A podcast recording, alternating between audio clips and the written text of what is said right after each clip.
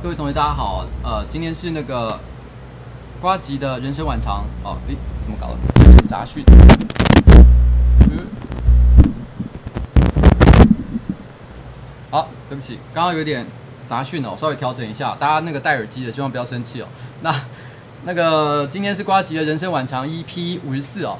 那今天的主题呢是秘密与他们的产地哦。那 Number Two 原因是因为秘密呢，其实以前已经干过一次了。不过老实讲，我之前有做过很多不同的主题啦，像是天真啊，像是秘密啊，然后像是羞耻的事情啊，然后 然后很多很多哦。可是我觉得常常大家写到最后都有一点像哦，不是性爱就是大便，就是小便哦，就是鸡鸡哦，而 且好像，难道你们就只有这样的故事可以讲吗？没有啦，其实这一次也是有一些不一样的故事哦，可能还是等一下稍晚会。有一些分享这样子。那在今天的所有的正式节目正式开始以前呢，因为毕竟这是一个秘密的分享节目嘛，所以如果说身为主持人的自己不分享一点秘密的话，这样可以吗？哦，我觉得当然是不行哦。所以我讲一个我小时候的秘密哦，在我年轻，在我比较年轻一点，稍微还在荒唐时期的我，其实我那时候尝试做过很多莫名其妙的事情，譬如说。我曾经有跟所谓的这个第三性哦，呃，有过一点点这个小小的约会过，然后呢，也曾经那个发生关系哦，然后发生关系的时候，我印象一直很深刻。就是就是做到了一半，他突然之间跟我讲哦，第三性其实就简单来讲就是说他是呃是男生，但是他喜欢当女生，但是他并没有做任何变性的手术，所以他该有的器官通通都还有的一个状态。然后做到一半的时候，他突然之间跟我讲，他说你要你要高潮的时候跟我说哦，他没有讲他要干嘛，他只说你要高潮的时候跟我说，我说好。然后结果后来我就说啊啊我要那个的时候哈。然后他就突然之间也也射出来了，我到我到现在还是不知道他是怎么控制这件事情的。我觉得因为完全没有，你知道吗？就是像是一个开关，他自己这样按开，他自己就。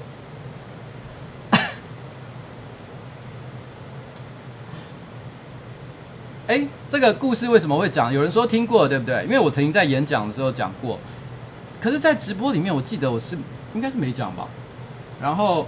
然后，然后为什么我一开始就要讲这个呢？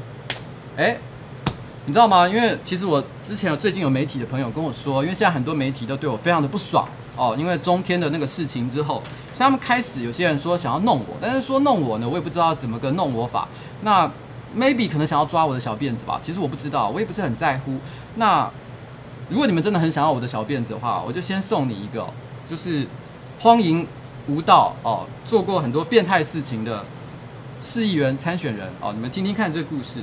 那普通的中产阶级家长呢，听完应该都吓到不行吧？哦，那哦，我在脱口秀说过 啊，yes，哦，对，我在我的脱口秀那个有讲过，所以可能有些人有在现场听过，可直播应该是没有讲过这件事情啊。我记得，我记得我没有讲过这件事，所以有种就来抓我的辫子。我不会说我这个人是一个完美的人，我这辈子干过很多坏事，做过很多变态的事情，有很多事情呢拿出台面来，大家都会觉得说，这可以吗？这母汤吧？可是站在我的心里面，我真的还蛮期望有人把它拿出来讲的，因为拿出来讲，我就会拿出来笑你。你以为很重要的事情，对我来说一点都不重要哦。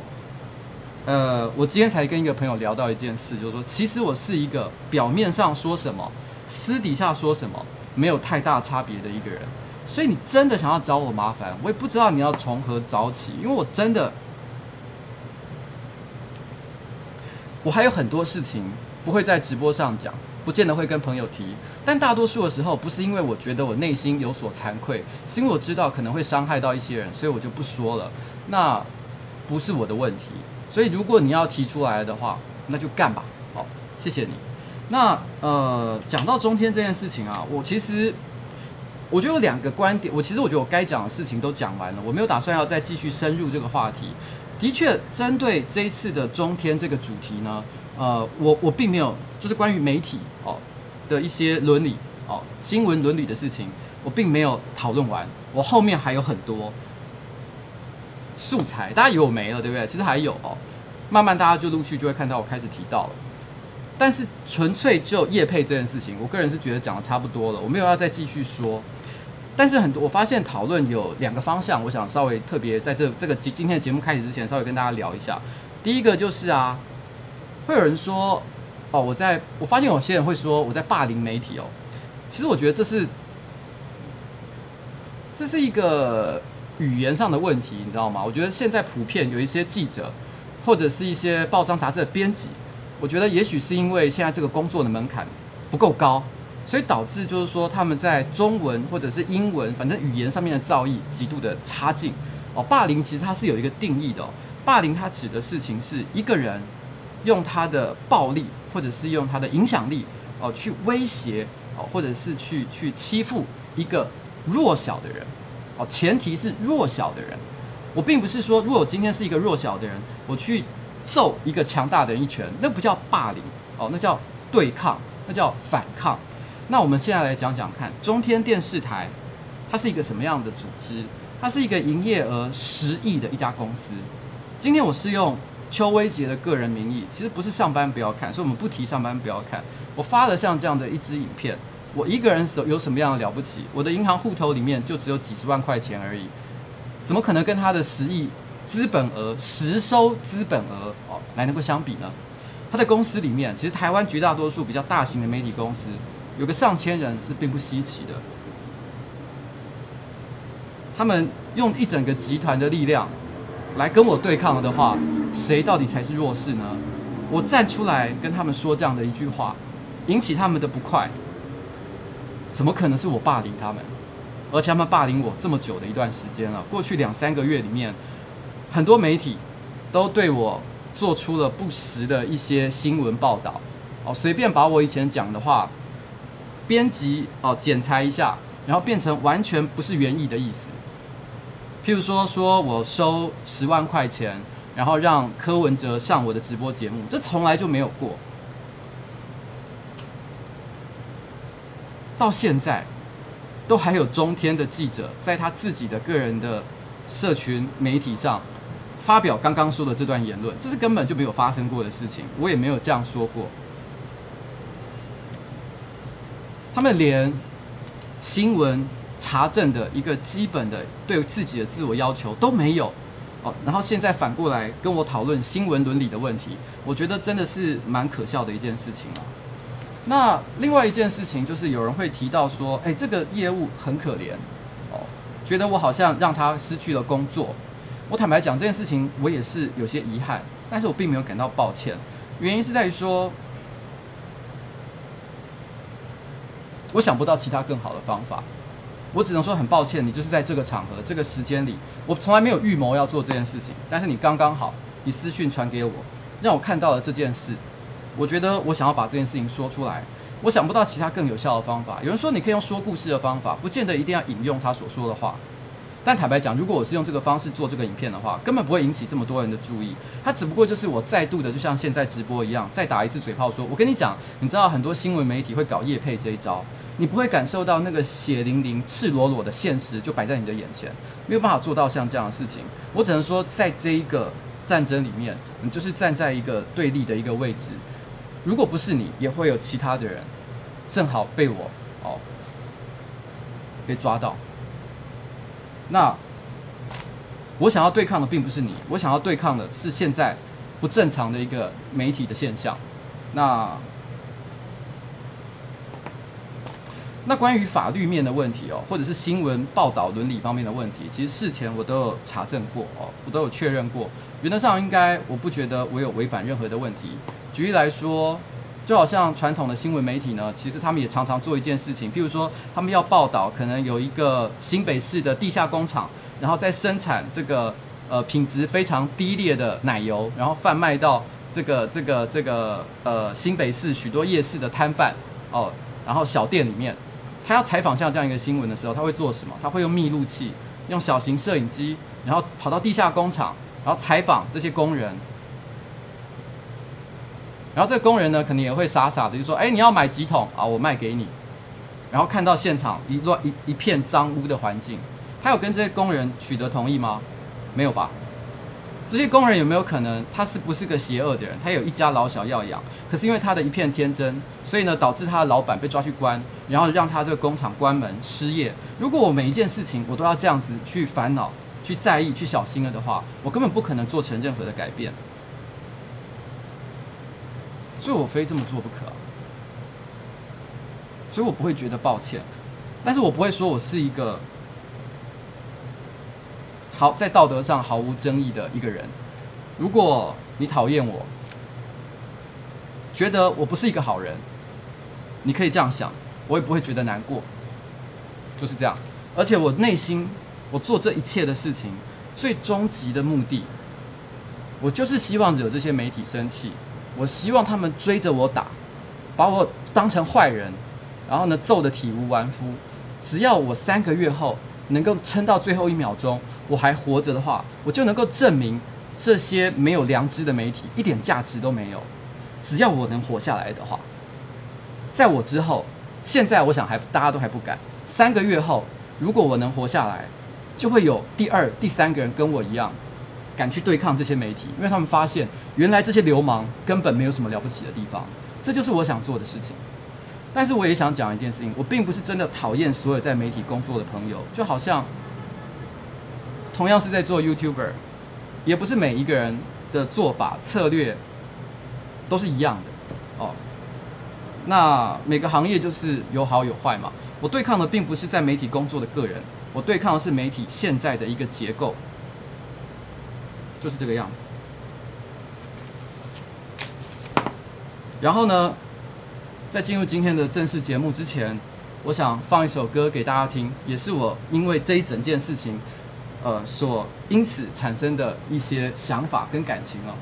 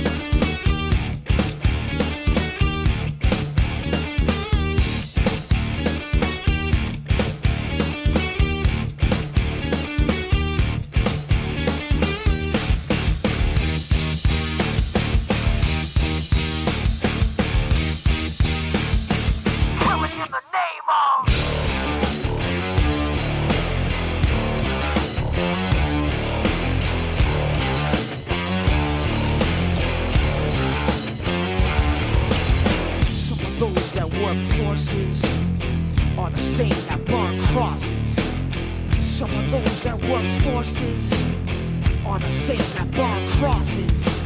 Some of those that work forces are the same that burn crosses. Some of those that work forces are the same that burn crosses. Uh! Killing in the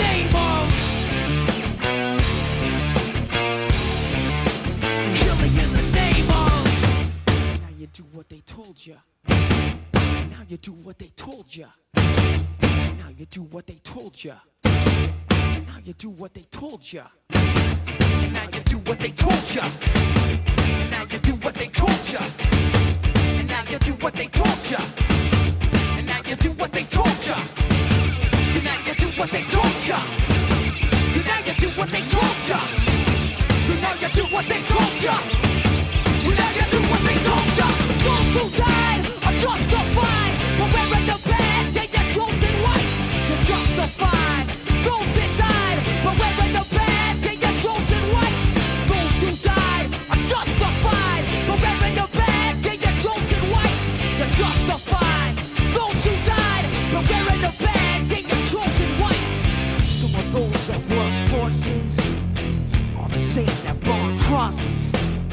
Some of those that work forces are the same that brought crosses. Some of those that work forces are the same that brought crosses. Some of those that work forces are the same that brought crosses.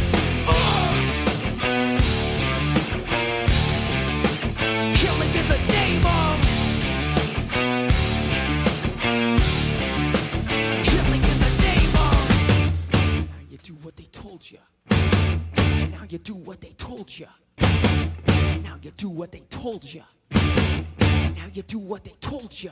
And now you do what they told you. You're under control. Now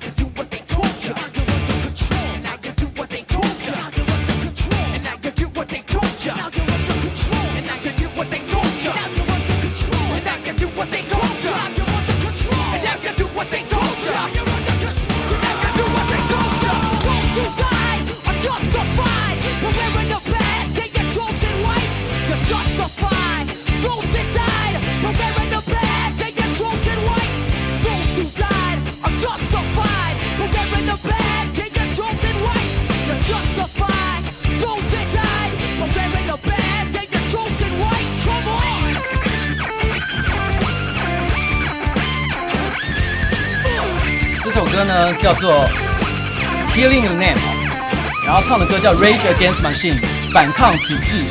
接下来会有一段歌词，就是我想对这些媒体讲的。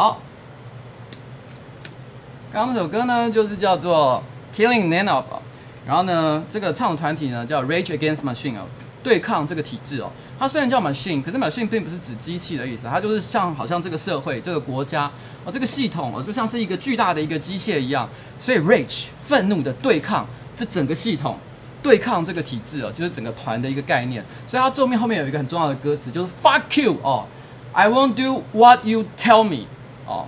操你妈的！你叫我做什么，我偏偏就是不会干哦，就是这样的一个概念哦。那这也是我想要表达的一个意思啊。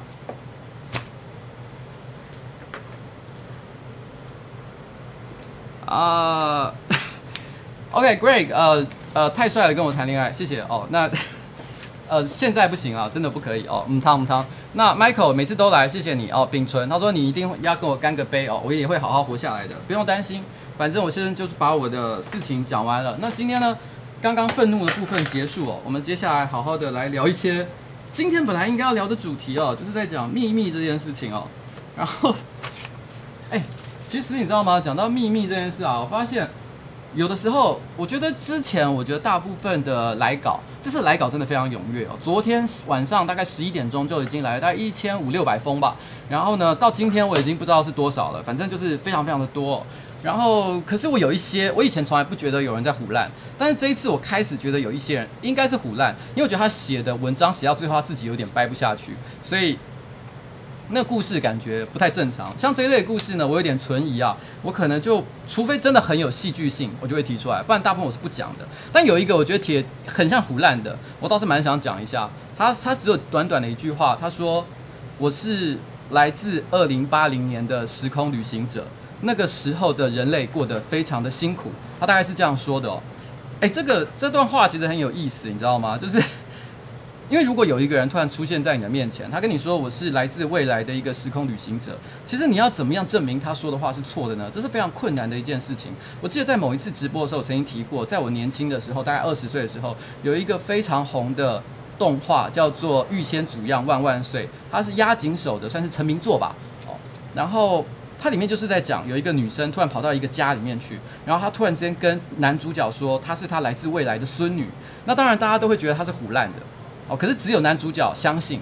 可男主角相信不是因为他真的相信她是他的孙女，而是因为他觉得这女生太可爱，他就不论如何，反正就让这个女生住到家里面来，有机会可以打炮，可以交往，可以恋爱，是最棒的一件事情。他觉得这样就好了，他根本没有相信她是他的孙女。可是当大家想要质疑他的时候，譬如说会说，那如果你自称你是来自未来的人，那你能够？你能够跟我讲，譬如说明天的彩券会中哪一张吗？你可不可以做一些像是时空旅行者会做的事情？可这个女生就讲，哎，如果呃，因为依照时空旅行者的什么规范第七之八条，随便他乱乱掰了一个数字吧，不知道是什么。他说，如果我们做出了任何会改变未来的事情，提供任何预知的情报，就会被立刻逮捕。而且他还立刻指着窗外的一个热气球，还是还是飞行。还是一个飞机还是什么的，他就说那个就是我们的呃那个时空警察的一个飞行艇，但是它只是伪装成现代的一个呃飞机这样子，它类似就像这样这样讲。哎，他讲的这么完美的一个设定，你能够说他讲的是错的吗？如果你今天完全相信科幻的所有故事的设定的前提的话，他讲的就是毫无破绽啊。所以像这样的一个来自二零八零年的一个时光旅行者哦。我也不是觉得他一定是错的啦，但是 应该不过这个很有趣的一件事情是在人类的历史上的确出现过好几位自称来自未来的旅行者，然后你如果去 Google 搜寻的话，应该可以找到很多像这样的一些神秘的故事哦。这应该是阿杰会喜欢的一个领域啦。我个人是还好，我很喜欢看科幻小说，但是我对于呃。似是而非的这个都市传说呢，兴趣就比较有限一点点。那大家有兴趣可以去找找看。OK，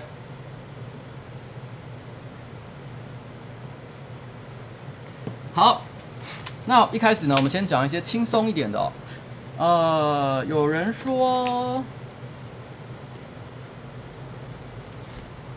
有人说呢，他每到一个新的旅馆或者是饭店哦，再累都会打手枪哦，然后。这个秘密其实很轻度啊，那可是为什么我会特对他特别有感觉呢？因为我完全可以了解这个心情。我觉得这个原因大概是因为我们小时候大部分男生啊，你我觉得大部分男生当他人生第一次开始学会打手枪之后，我不是说每个人，但是我相信有很高的比例，当他开始学会打手枪之后，他就每天都会想要做这样的事情。可是因为小时候，因为家里面总是有其他的家人嘛，在学校你又不能做这样的事情，然后呃，可能有人会在学校做这样的事情啊，一般是不会。你回到家里以后，你要想办法东闪西躲的，所以你很难就是尽情的放松的去打手枪。所以一旦突然偶偶然有一有一天，你的家人同时间都不在，爸爸说要去上班，妈妈要去买菜，然后妹妹她要去补习，弟弟又怎么样？就当家里突然之间一片清空的时候，不管那个时候你在干什么，你可能本来有别的事要做，你都会觉得你应该先来打打一次手枪，因为真的机会难得啊，你知道吗？而且你可以在客厅，在任何你喜欢的地方打，这真的是太爽了一件事情了。我觉得可能是像这样的一个一个人类行为，它在我们长大了之后，它。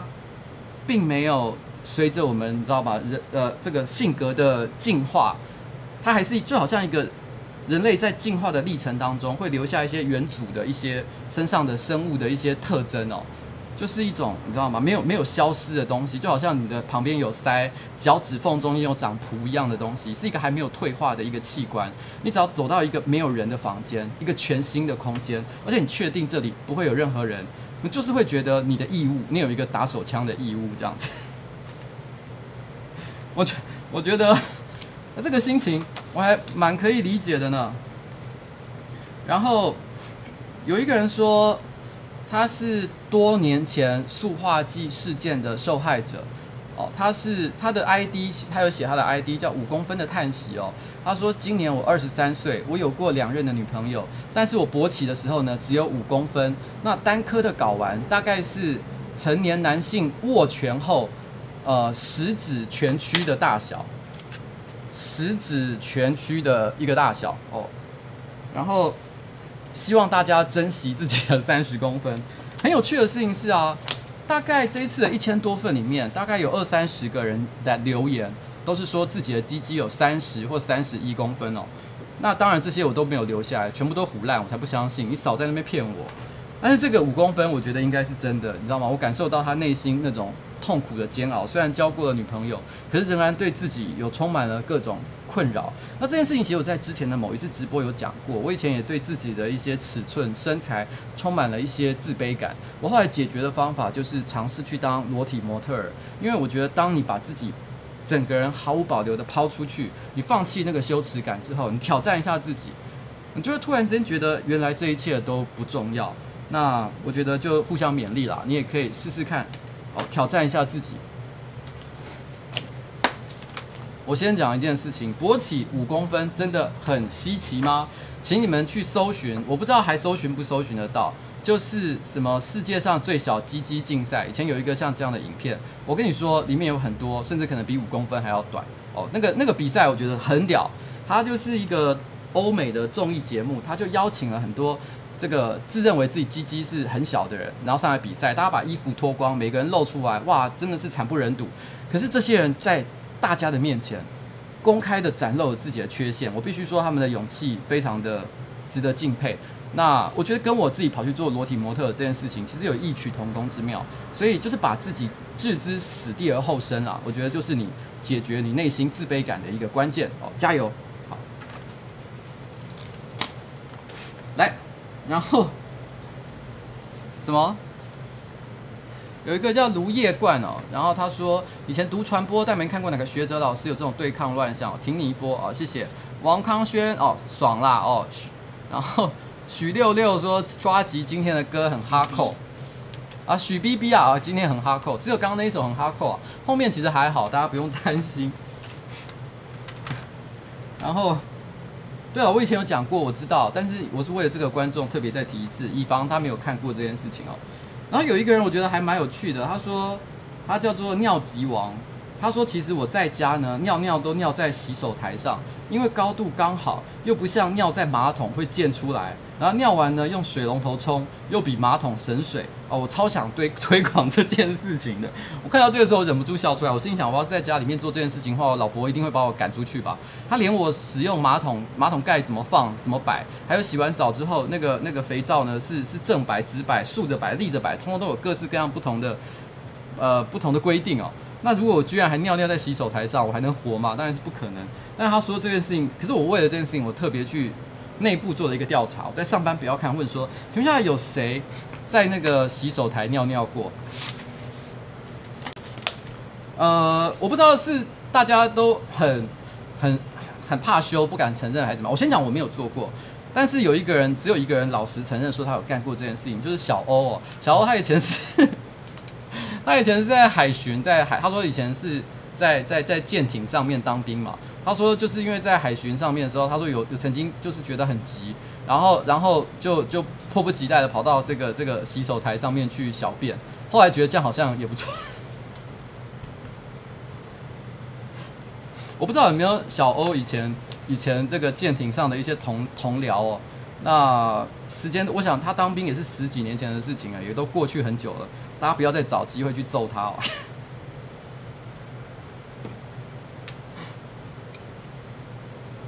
OK，好哦，还有一个很简短的一个小秘密，我觉得也蛮白痴的哦。他说，我舔过我家猫的奶头，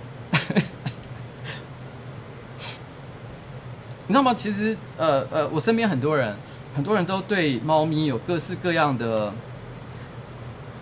玩弄或者是宠爱他们的方法，譬如说，我也很喜欢，就是把我家的猫抱得紧紧的，然后说我想强暴它。当然，我不会真的强暴它，我只是有一种，就是有一种啊，我想违反你的意愿，就是你明明不想给我抱，可是我就是硬想抱死你的那个感觉。可是舔猫的奶头，这已经不是违反意愿的问题了，是怎么会有人想做这件事情？就就是你知道吗？我觉得，嗯、我觉得因为猫咪的肚子很软，因为养过猫我都知道，就是你会想要摸猫的肚皮。那猫不喜欢被人家摸肚皮，所以你能够摸到它的肚皮，而且它不会跑掉，代表是你跟它之间互相信赖的关系是真的很深厚。但如果能舔到它的奶头都不会生气的话，哇，这个我觉得可以直接结婚了哦。我是觉得还蛮有趣的一件事情啊。嗯。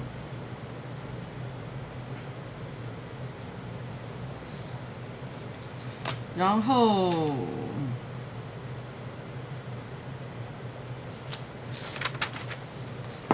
有一个我觉得不太算秘密的秘密啦，但我觉得它蛮奇妙的，所以呃也也不是秘不是秘密的秘密哦。等一下，其实是个很巨大的秘密。对不起，我要讲的是，我要找一下那一天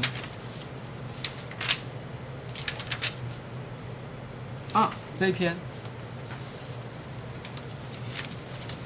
这段故事，它不是什么三色星的故事，而且它写的非常非常的长。那，呃，它的昵称写的是小天使，然后呃，应该是一个女孩子。然后他说她今年，他呃，他今年应该不是，他现在应该跟我年纪差不多，可能 maybe 三十八、三十九，或或者是四十左右。他说他三十六岁那一年。他偶然间重新找到了大学二年级之后就失联的一个高中初恋，是他高中时候初恋的一个对象。不过当时一直是暧昧的，所以尽管那个时候每天都会通电话啊，还会偷偷一起去看 KTV 呃，看看电影啊，唱 KTV 啊，但从来没有真的告白过，因为毕竟是年轻时候的就是纯纯之恋嘛。因为他年纪跟我差不多，那个二十年前的时候真的是就是很清纯的情况，二十几年前。呃，我觉得那时候的社会状况跟现在是有点不太一样的。那后来各自上了大学，到各自的学校，那她也交了男友，所以就没有再联络，这也是蛮正常的一件事情。那但是脸书连上的两年后，他们终于相约见面了哦，可能偶然就是就是大家就约见面了一下，然后中间消失的二十年。我我们先后都结了婚，那他也生了一个女儿，然后相隔二十年再见面那天呢，他们聊得非常的开心，然后从晚餐呢一路聊到换地方，到店家打烊都没地方去了。后来他开车回家的路上，他车子他的他车子的他说他开车的时候就好像心里面的情绪一样，开到非常非常的快，好像整个人都飞了起来。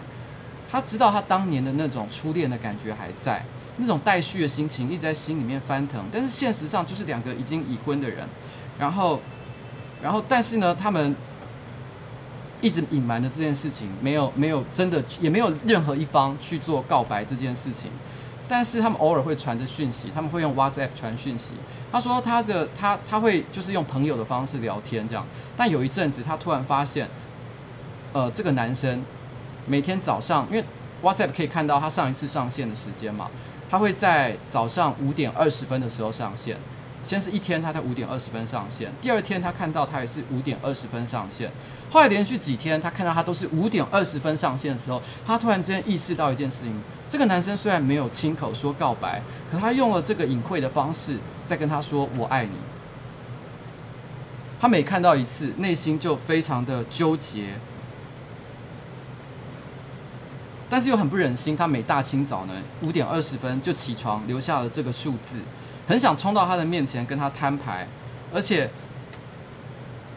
而且他其实也不是百分之一百把握，就是确定说这个这个这个数字真的是给他看的，是不是真的？他真的他想的意思。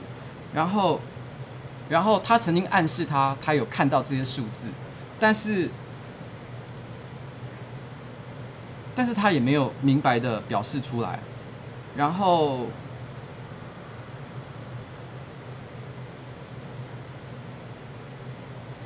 后来他就突然之间消失了。我把我对他的所有感觉都写在 Skype 上面给他，然后他是他说我应该在高中的时候就要告诉你我爱你，但是事隔二十年，我不想再错过一次说我爱你的机会。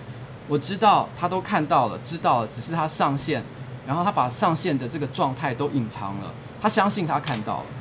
后来他消失了两个多礼拜，然后突然又在五月十九号。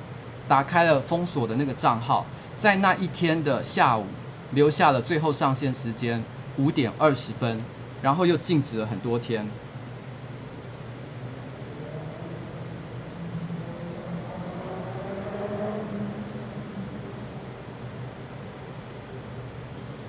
他说后来他有一天，呃，他他在那之后隔了很久，隔了一年。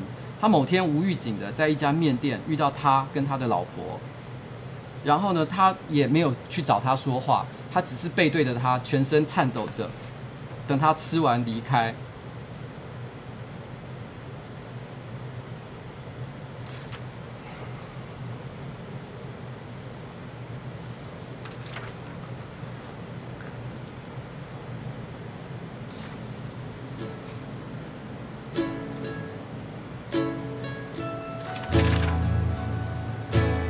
接下来我放一首歌送给你，Untitled Love Song，没有名字的一首情歌。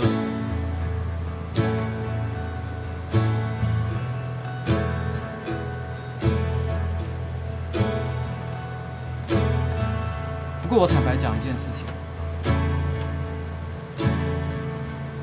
初恋之所以是初恋，它会这么珍贵，就是因为它没有成真。如果真的发生了，你跟他在一起。这可能就会变成了一个非常非常丑恶的故事，它会变成了一个很普通的外遇，肉体的关系。我觉得某种程度上来说，最美好的结局就是留在你现在跟他的状态之上。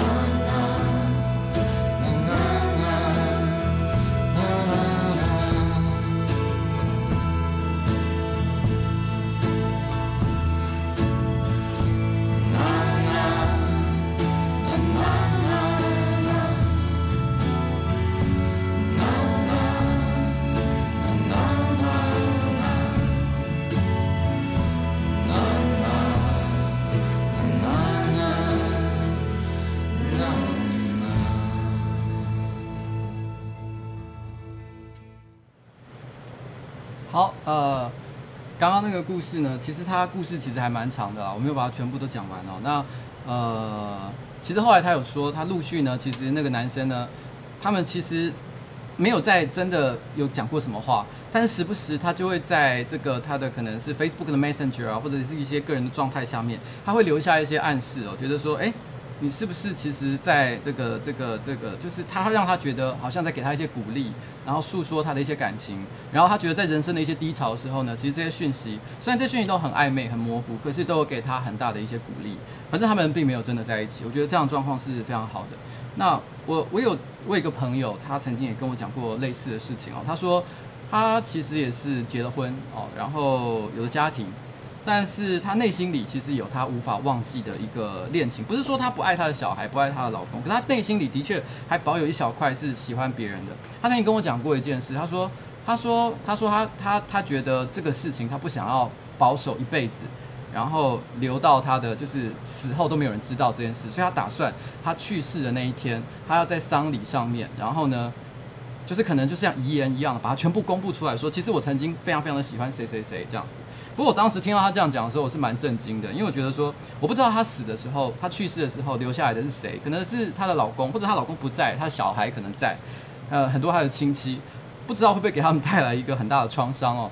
但是我可以理解那种，你知道，人生到了某个阶段，你就是会，你会觉得有一种，我知道这个东西是秘密，可是我希望有人可以跟我一起分享这件事情，我不能够说，可是我就是希望也有人能够知道，我不希望就是只有藏在我自己的心里面。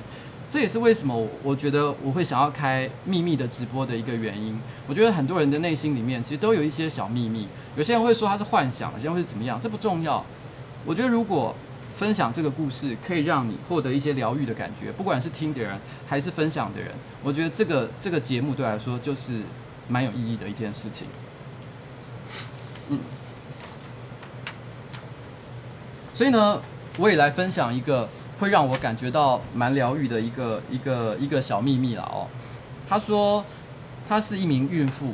然后他在一年多前呢，刚开始认识上班不要看，就马上变成瓜吉的粉丝。如果每周四次的直播没有跟上，也一定会听重播。怀孕怀孕了之后呢，常常都会听着瓜吉的重播入睡。然后每次只要边这么做，呱吉就会出现在我的梦里面，而且每一次都是梦到呱吉躺在我身边温柔的说话。这个秘密我不敢告诉我的先生，只好投稿了。当初认识上班不要看，还是先生介绍我的呢。对了，宝宝的预产期。他说他小孩了，不是说我们家的猫哦，跟呱吉可能会是同同一天生日哦。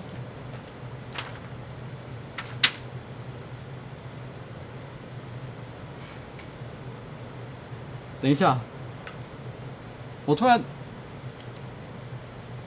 他没有说不可以讲最后面那一段讯息，可是我刚念完了之后，我突然之间，这会不会有点，好像有点。好像有点危险。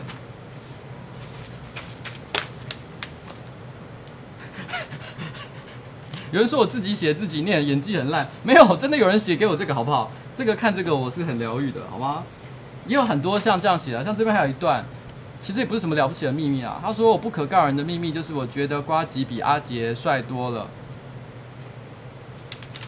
然后也有一个十几岁的可能高中女生吧，她有留言说，除了。瓜吉穿吊跳蛋，呃，带着跳蛋上西门町这些桥段之外，她觉得我是她心目中最良好的爸爸的典范哦。那谢谢。然后他说他私底下哦，刚刚这个女生还有说那个高中生吧，他有说他私底下都会跟他的妈妈或他的朋友说他想要改姓瓜这样子。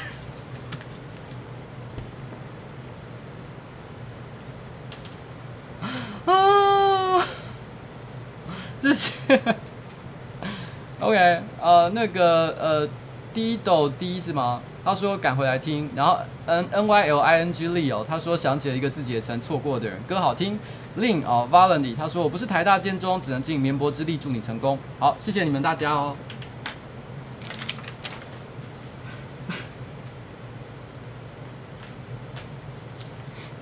好。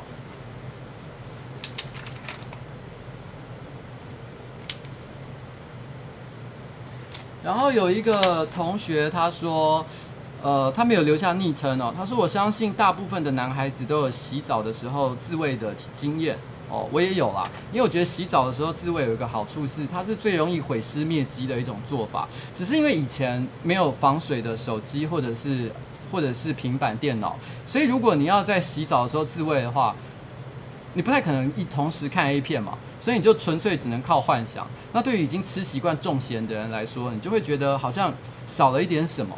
所以其实我后来也比较少做这样的事情。但是因为时代科技的进步，因为我现在举例来说，呃呃，像是 Sony 全系列的手机呢，其实都有防水的功能哦，所以呃可以成为人大家这个居家生活的一个凉伴。我是这样觉得的哦。然后呃，他说他他说。他觉得洗澡是很适合适合自慰的时刻。他说那天呢，他一如往常的，然后在洗澡的时候自慰。哎，我先讲，我刚刚那个不是，我要先揭露一下利益揭露，我没有收那个 Sony 的钱，那 Sony 没有付我任何钱，但是他有送我这只手机啊，这只手机是呃 XZ2 Premium，然后它最大的功能其实不是在防水之上，所以我刚刚那也不算一个很好的商业介绍，他们听到应该会觉得很头痛吧？说，哎，怎么会？介绍这个应该介绍什么摄影功能很强之类的，可是没有。我讲的是，诶、这个防水功能哦、配合洗澡打手枪还蛮不错。OK，然后呃，但我真的没有收他们钱哦、然后他说，他说他有一次就是一如往常的在洗澡的时候自慰，然后呃，然后然后再和这个这个手跟沐浴乳哦、我觉得沐浴乳是。我不知道大家会不会有这样的感觉啦，因为很多人会把沐浴乳或者是肥皂拿来当成是一种润滑的作用，增加这种舒服的一个感觉。可是有时候打太久了的话，你就会觉得好像那个，因为可能是这个肥皂或什么这样，它是弱酸还是弱碱还是什么之类的效果，你就一直摩擦那个皮肤，你会觉得好像有一种特别容易感觉到刺痛或者是破皮的感觉。所以我后来也不是很喜欢这样的一个触感。好了，都在讲我自己个人的经验。然后他就说，他就跟呃手又跟沐浴乳，还有还有他的左手，就是一番大战之后，突然之间很痛快的就射出了我的小士兵，然后正准备要将他们直接冲往伟大的下水道时候，伟大的下水道航道时，突然发现干，我射进了老爸的刷牙杯，因为他可能刷牙杯浴缸可能刷牙杯就放在旁边，他就突然间不照理来讲刷牙杯应该都会放在稍微高一点的地方，所以我觉得。这个人应该是很年轻很有力哦。现在叫我要射到就是浴缸旁边的放那个刷牙杯的地方，我是觉得还蛮难的。他就说不小心射进了老爸的刷牙杯，他很卖力的刷了五分钟，然后把杯子刷得跟新的一样。所以从此以后呢，他只要在洗澡的时候自慰，他都会把家人的这个这个刷牙杯先反着放，以免让家人 家人触到我的小小小小小兵哦。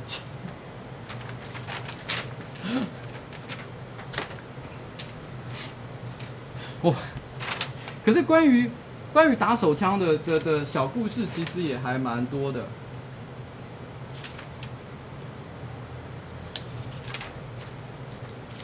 让我看一下。啊，这边就也有两个跟打手枪有关的故事哦，我觉得也挺有趣的。他说是一个跟隔壁阿姨的故事哦。他说他在小学四年级左右的时候，他人生第一次学会打手枪。然后他就在家，他有一次就在他后来发现一件事情，就是因为他开始就是很早就学会看 A 片，小学四年级对我来说是很不可思议啊。可是搞不好对现在新时代的你知道次世代年轻人新人类哦，可能四年级看 A 片没有什么了不起的。那看了 A 片之后，他就把那个 A 片里面就是女孩子的那个小美眉的那个图把它截下来。然后呢，然后就是特写，然后把它印在纸上面，然后中间挖一个洞，然后他就幻想自己在在在就是做爱的感觉。虽然我觉得这个触感不会太舒服啦，可他可能只是想想象像这样的一件事情，然后就开始打手枪。他说他那时候最常逛的网站呢是嘟嘟成人网。我小时候是没有在逛这个啦，我年轻的时候因为时代不太一样。可是我想对很多跟他有同年纪的人，可能一些观众会觉得哇，嘟嘟成人网哦，好像很有感觉。他说那时候是。呃，陈地瓜还有泸州小刀这些网络红人都还在的时候，他说他最喜欢在嘟嘟成人网上面看那些无码的那个女优血图哦，就是像这样。然后，然后他说有一天呢，他又在做这样的假性交的时候呢，他突然传听到楼下他家楼下传来奇怪的开门声，他心里想不对啊，这我爸妈不是都去工作了，怎么会突然之间开门呢？但是他还是觉得很奇怪，他就去看了一下，就发现是哎，隔壁的阿姨她穿得很辣，然后，然后呢，是隔壁阿姨她穿得很辣，虽然说是阿姨啊，但其实也只不过就是个可能二十到三十岁左右的年轻妈妈，因为她只是小学四年级，所以对她来讲当然是阿姨。哦，这边要讲到一件事情，就是说她有提到前面有提到说，因为她基本上她小时候是包茎，所以她小时候其实打手打完手枪之后呢，其实小有的时候就会堵在那个包皮里面。她说就好像你把水灌到气球里面去一样，就是就是堵塞在她的。包皮里面，可是因为年纪小，他不觉得这件事情有什么了不起的。然后他那个时候呢，就是看到那个年轻的那个妈妈呢，穿着一件小可爱，然后低胸短裙，他受不了。然后呢，他就他就他就觉得，就当下就立刻更用力的，就是打起了手枪来。然后然后呢，结果他发现他在翻他爸爸的工作袋哦，然后就是工作袋里面其实有一些钱啊、工具啊，不知道为什么他就在翻他爸爸的的包包就对了。然后呢，这个时候他一弯腰。更好，刚好那个那个那个太太，年轻太太弯腰，她就觉就是那个动作可能带有一点性感的感觉，她就啊死，然后就射了出来。然后可是就在那一瞬间，因为她刚好因为动作太大发出了声音，然后那个那个阿姨也正好转过头来看到她在打手枪，可是因为她那时候想要忍，已经忍不住了，她就直接射出来。可是她幸好，她说这时候她就立刻用到那个包皮呢覆盖住那些小，所以她就在形成就是她没有没有。射出来的状态就是变成一个小气球，然后在它的前端。这是什么？这是什么奇怪的状？然后，然后他说他把他的包皮捏住，然后尽可能的不要让那个小滴下来。然后呢，可是那个跟那个阿姨对看了几眼，阿姨就开口问说：“你在干嘛？”然后他就没有回答。然后他说：“你知道你爸这样子会打你吗？”哦，他就很紧张。然后他说。如果你不要跟你爸妈讲过我来过你家，我就不会跟你爸爸妈妈说你在乱来。然后他就点点头。哦，显然这个阿姨是偷偷跑到他们家来，偷翻他爸爸的皮包，可能是要偷东西。他说后来他讲了什么，他已经没印象了。他只记得那个阿姨呢，拿了卫生纸，然后帮他把龟头的小就是接起来擦干净，而且还跟他说。以后哦，没事的时候，没有勃起的时候呢，也要试着把包皮脱脱下来，这样子会比较健康，也比较清洁。告诉他不要再做这样的事情。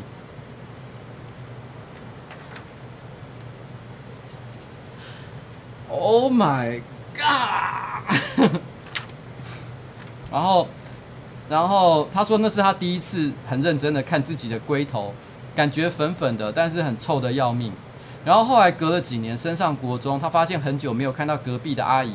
据他的爸爸说，是因为违反毒品跟枪炮弹药管制条例才进入监牢。他说他很惊讶是，居然不是因为窃盗。他说他知道大家一定会觉得很荒谬，可是这是真的。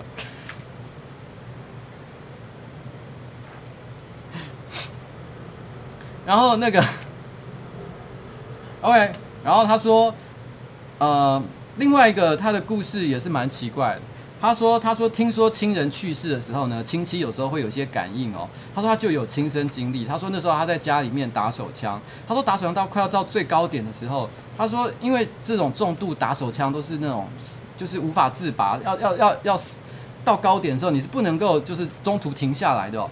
然后可是他说那时候在加速模式的时候，突然之间位置他自己不知道为什么。”身体震了一下，手就停住了，然后枪也软了，然后他也不知道为什么老二可以这样子突然之间就缩小。正当他满身疑惑的时候，他突然就接到他哥哥去世的电话。之后呢，他的家人就开始有讨论到老哥去世的时候呢，大家分别都有感应到一些神秘的现象。然后他们问他说：“哎，你有没有感应到什么？”的时候，他就会心里揪一下，然后面无表情的说：“嗯，有啊，那时候我就放下我的工作了。”然后事后再想，他觉得也许是老哥要在人间走最后一回的时候，然后呢，走在他前头的天使对我射了一发退魔之箭，以避免尴尬吧。什么是退退魔之箭？什么是退魔之箭？不过因为这是他可能比较小的时候的事情，我觉得他写这个故事的时候呢，感觉并没有太难过哦。应该是还好啦。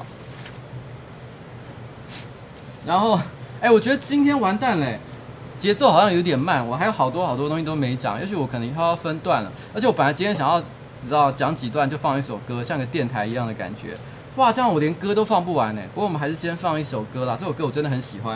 然后我必须要说那个很贱哦，就是这首歌呢，其实我那时候是推荐给公司的其他人听，结果当天晚上我就看到那个那个蔡哥哦，就在他直播分享了这首歌，我就心想 shit，这是我本来要放的，但是没关系，他放了就放了。那我心里想，反正他的观众呢也不一定每个都有来看我的直播，而且我直播的人数显然比他多很多，所以很多人应该也没听过的，所以没关系哦，我就要我就是要放哦，我就是要放这首歌。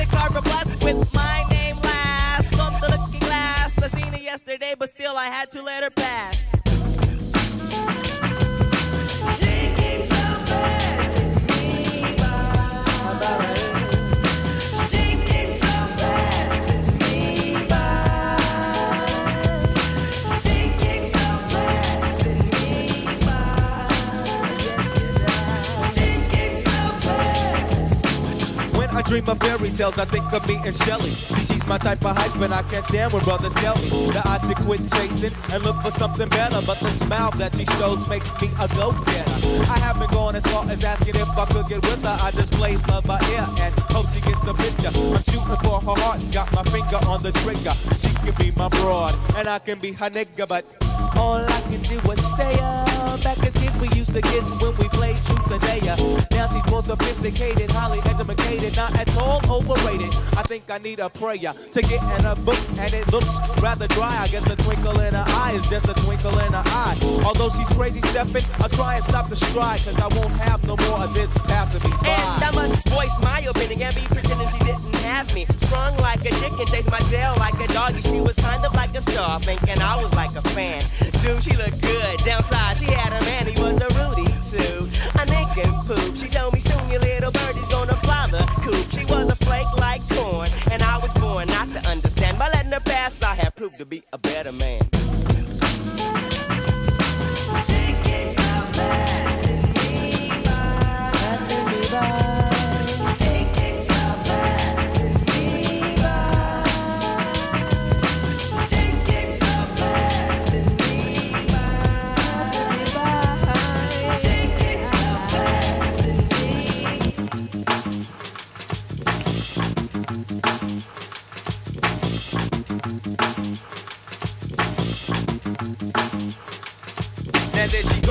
Goes again, the dopest Ethiopian. And now the world around me begins moving in slow motion whenever she happens to walk by. Why does the apple of my eye overlook and disregard my feelings no matter how much I try? Wait, no, I did not really pursue my little princess with persistence. 呃，这首歌呢是这个 The Far Side 的 Passing Me By 哦。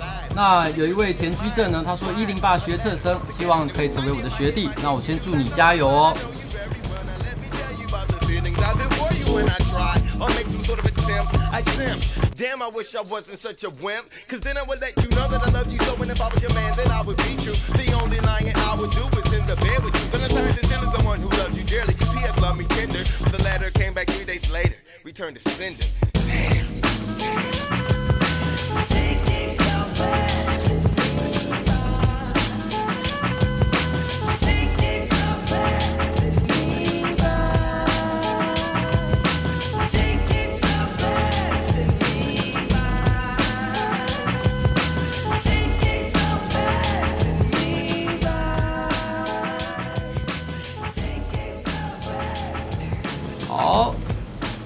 这一次的直播呢，我收到了蛮多奇怪的的礼物哦，就是在这直播之前，我先介绍第一个我收到的礼物哦，因为我不是要做业配，所以我不要列，不要放到它的店名。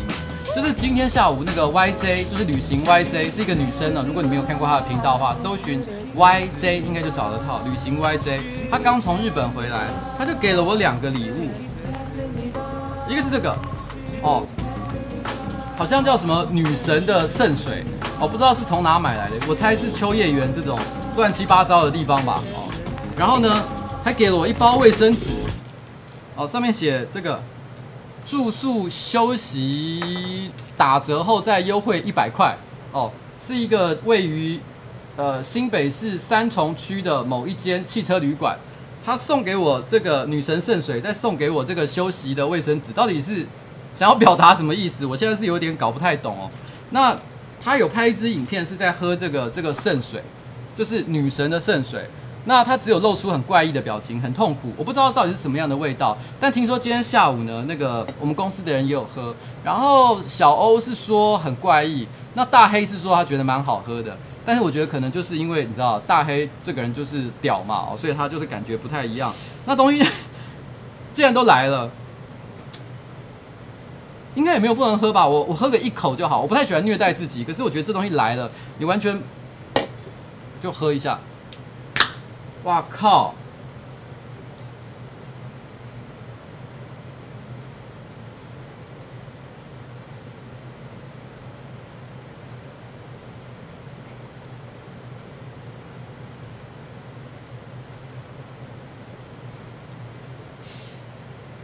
维维维大利，你顶快麦嘛？没有哎哎，真的，其实这是维大利吧？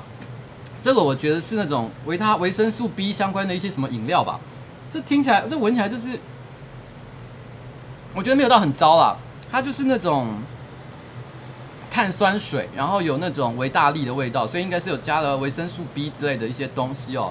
然后因为它，我在想可能是因为宅男呢，可能在呃需要提振精神，所以有的时候需要一些富含比较多维生素 B 的一些饮料，然后然后。然后，因为它又黄黄的，因为这种类型的饮料都黄黄的，所以很有尿意的感觉，所以就称之为这个女神圣水，大概是因为这样的关系吧。啊哈哈哈！讲到女神的圣水，这让我想到，这让我想到哦，有一个人他倒是提到了说，呃，他因为工作的关系呢，偶然取得了美少女的尿液，就是本人非常的可爱，而且是未成年。我在想，可能是医生。不一定是医生啊，可能是譬如说是检验师或什么之类的，会收集女孩子的尿液。当他完成检测要把尿液销毁的时候，他说突然想到我说过，如果真的要吃大便，那我的顺序呢，一定会是先会是呃呃自己的，然后是美少女的，然后最后才是别人的。那我心里想呢，美少女的大便。哦，虽然没有美少女的大便，但是有尿意，但应该也不差吧？他内心很纠结，他说完全是受到我的影响，真的不要乱讲好不好？然后内心很纠结的走到厕所，准备把尿意销毁的时候，他最后理智告诉我说不能喝。哦，可是他还是不知道是美食废人太会介绍了，还是前几天看了太糟糕的片子。他决定鼓起勇气闻闻看再说，他就把那个美少女的尿液靠近自己的鼻子，然后扑面而来的就是股浓厚的臭臭尿骚味，他瞬间打消所有的邪念。所以说呢，美少女也是会大便，肯定也是臭的哦。然后，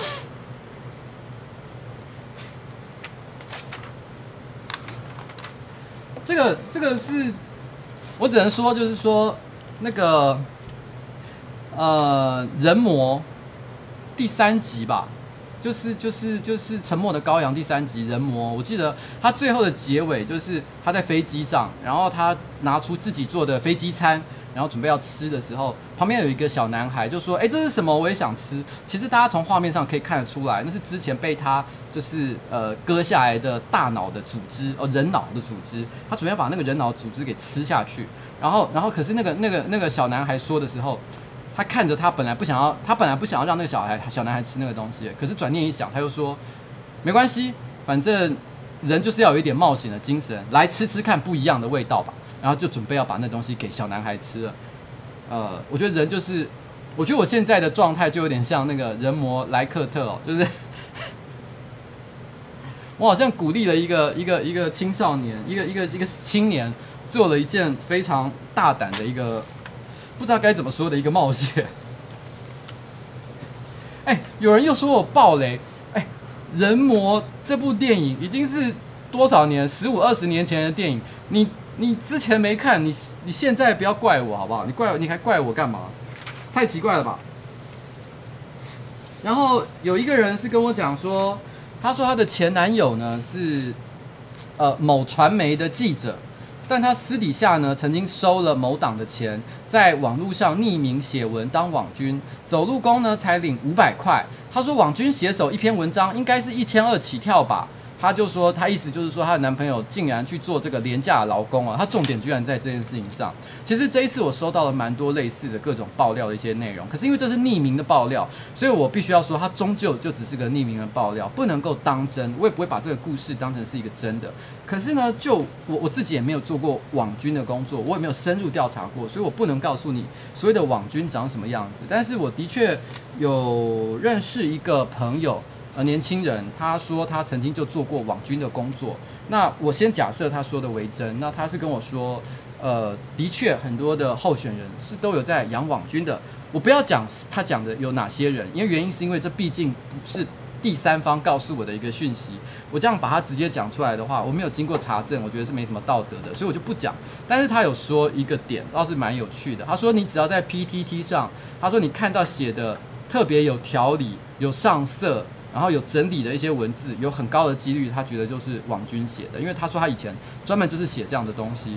然后，然后他有提到说，呃，可是我觉得这也合理，因为毕竟要当一个专业的网军，那你如果文章写乱七八糟的，铁定会被付钱的人给骂嘛。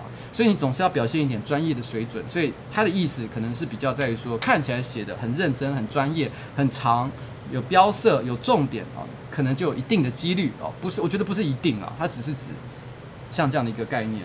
但是因为这个不算是一个什么正式的一个新闻调查，所以我只是随便讲讲而已。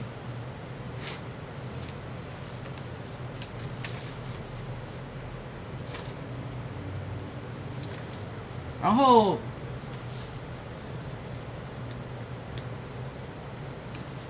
我还有收到一个奇怪的东西哦。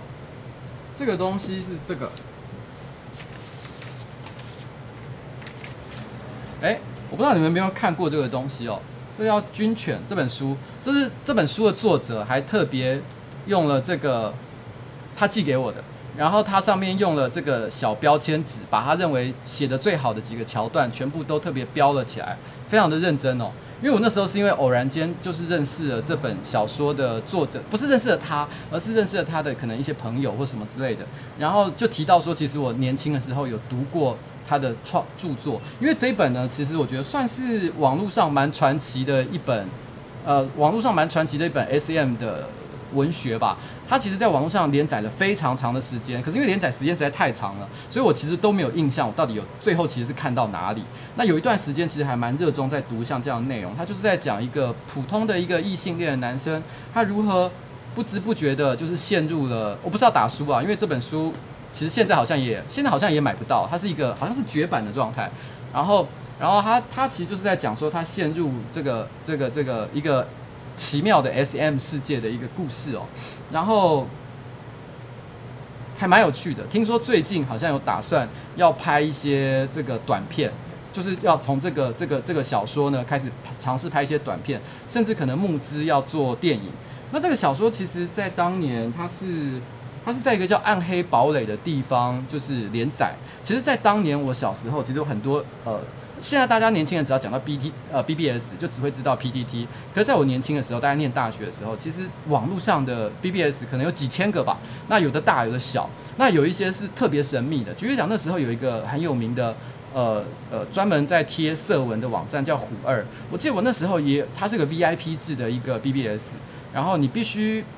呃，可能受到呃版主或者是站长的一个赏识，他的认可，你才有机会可以进到这一个 BBS 里面。我以前曾经有拿到他的 VIP，有进去过，然后呃，所以那时候其实也看了不少的色文。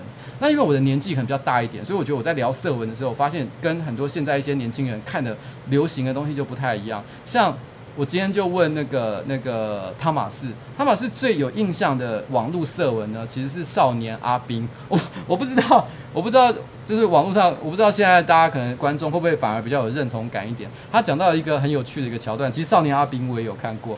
他说他他一直都印象很深刻，就是里面有一段就是。他说什么少年？因为少年阿兵是在讲说他跟他妈妈乱伦的故事嘛，所以他说他妈妈好像在在房间自慰还是干嘛？他走进来看到他，然后呢，他说他说他对文字是这样描写：说少年阿兵就是解下他的拉链，然后他的肉棒就啪嗒一声的打到了门板上。什么什么叫啪嗒一声打到门板上？知道你在讲什么？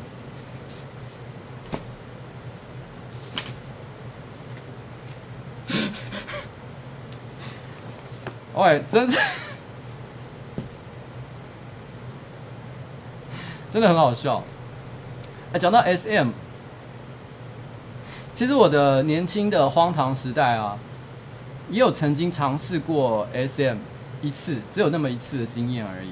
然后，其实那一次，我一直都认为。大家也都觉得，从我平常的表现，都会说我非常的 M。我从小也觉得我应该很 M，很喜欢被被被虐待。然后我也曾经有一次有提到，在某一次直播的时候，我有提到说，我有一次做那个网络上的心理测验，就那种问你好几个问题，然后算那个积分的那种。然后呢，他最后得出来的解答，他说，如果积分是十的话，就是极度的 M；然后积分是一的话，就是极度的 S。然后我做完了之后刚好是十分，然后我老婆做完了，她是一分，所以你知道吗？大家看到那个测验都哇靠，这太准了吧？那时候我们共同的朋友就说，你老婆是一分一分，我是十分，我是她是 S，我是 M，那个我们的关系就有点像是这样子。可我年轻的时候其实曾经真的有试过一次 SM，我那时候心里觉得我也是 M，所以有一个网络上自称他是 S 的人，就是说他想要跟我约，那我就想说，哎，试试看一下这个感觉。可是我后来发现这件事情比我想象中的还要困难，因为我后来跟对方见面了之后，呃，稍微聊了一下天，然后我突然之间，我不知道该怎么说。通常我在遇到一个陌生人的时候，我就会跟他聊天，我会问他一些生活的事情的时候，我就会或者是从甚至没有讲什么话，我我记得也没有讲太多话，可是单是看到他穿的衣服。然后呢，他他他说话的态度、走路的一些方式，我就开始忍不住揣测他的生活背景、学历，还有他的一些呃呃现在心里在想的事情。当我脑海中不停地建构这些他个人的一些背景资料之后，我突然发现我完全无法尊敬这个人。然后我既然无法尊敬这个人，我也觉得他对他的命令对我来说全部都是没有意义的一件事，我完全无法进入这个状态。然后。我就开始认真回想这件事情。其实我觉得，在我的人生里面啊，我真的，我觉得我自己是蛮 M 的啦。我蛮希望有一个人可以主宰、主宰我。可是归根结底，我的心里面却瞧不起这世界上绝大多数的人。我都觉得他们比我还要差。那我怎么可能会被任何一个人，我当把任何一个人当成是主人呢？所以我之后就再也没有尝试这件事情了。想来其实真的，就是觉得这件事情我也不知道该怎么讲。这个事情听起来有点可怕，就是说我刚刚讲的事情，就是说这是我内心里面的的的的一个一个感受，就是不是说真的觉得别人比我差，而是说我就是觉得这个人没有比我优秀，他凭什么对我下任何命令？我就是不能够接受任何命令的人嘛。所以后来那件事情也不了了之，也没有任何的后续了。就是就是这样，嗯，这就是我个人的一个 S 非常失败的一个 SM 体验了。年轻时代荒淫无道的一些一些经验。好啦，今天的最后啊，因为我觉得有一些东西真的太多了，我觉得今天是讲不完的，maybe 下一次吧，好不好？我不晓得啦。哦，然后，嗯，我想讲一个故事哦，他是讲说他是一个叫 Vincent 的人，他说他的梦想是想要当一个警察。然后呢，但是他从小就有凝血功能异常的问题，后来被诊断出他有罹患轻度的血友病。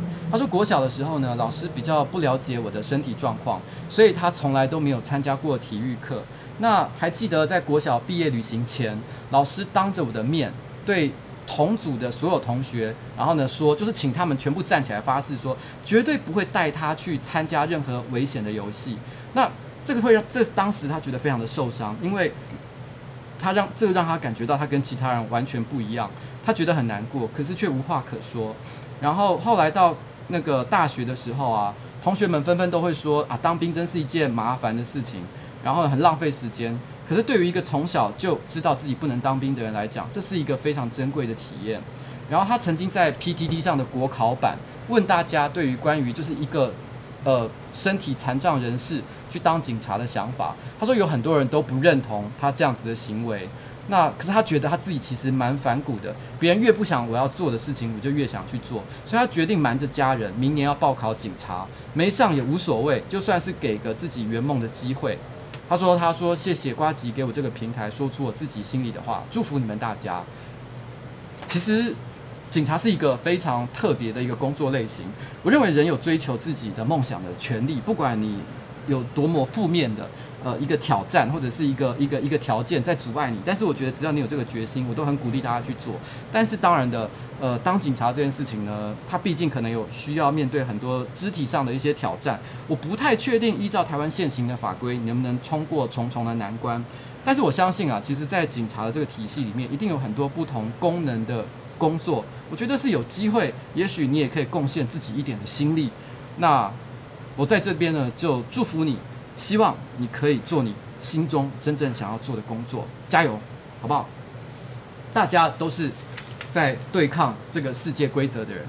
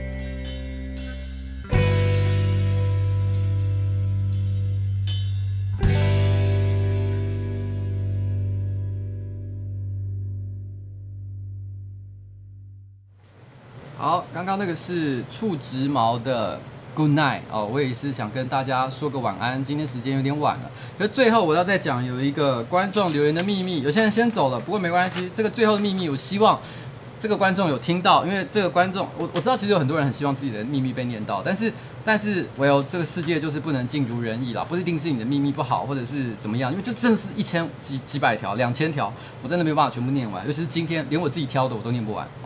但这个秘密我很想稍微在最后的时候稍微再念一下，他说。他说呢，他有一只耳机哦，然后他有一个耳罩式的耳机，他已经买了八年，一直都没有换。但是你也知道，耳机这种东西呢，就是用久了之后，它的边边就会开始龟裂啊，那个皮啊皮那个塑胶皮就会开始剥落，会掉下来。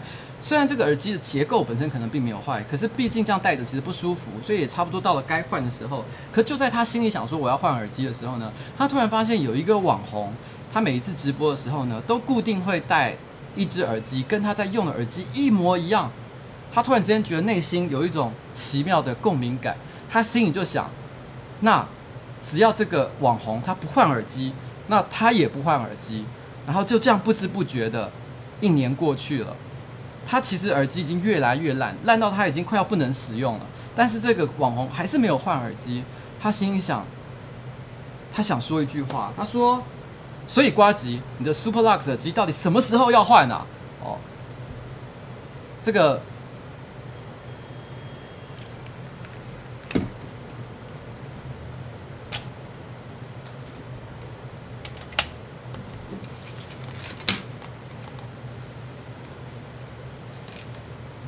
好了，从今天开始我就换耳机，好吗？哦，这不是叶配，我也要再强调一下，我真的是特别再买了一只耳机，就这样。那。你的耳机差不多该丢了哦。那如果你真的觉得它已经不堪使用，换一个新的吧，迈向全新的人生。那今天的直播就到此告一个段落啦。哎，真的我没有业配啊，他妈的。然后他说这个这个 so hard，他说二十说谢谢瓜吉直播陪我度过乏味的上班时刻，超爱 NSFW，谢谢。OK 哦。好了，那那个也同时最后我从来没有说过这件事，就是就是那个每次结束的时候呢，都固定会抖内的那个阿斯巴勒呢，那我从来我也在这里跟你说一声，特别说一声感谢，今天就到此告一个段落，那下个礼拜我们再见面喽，嗯，拜拜。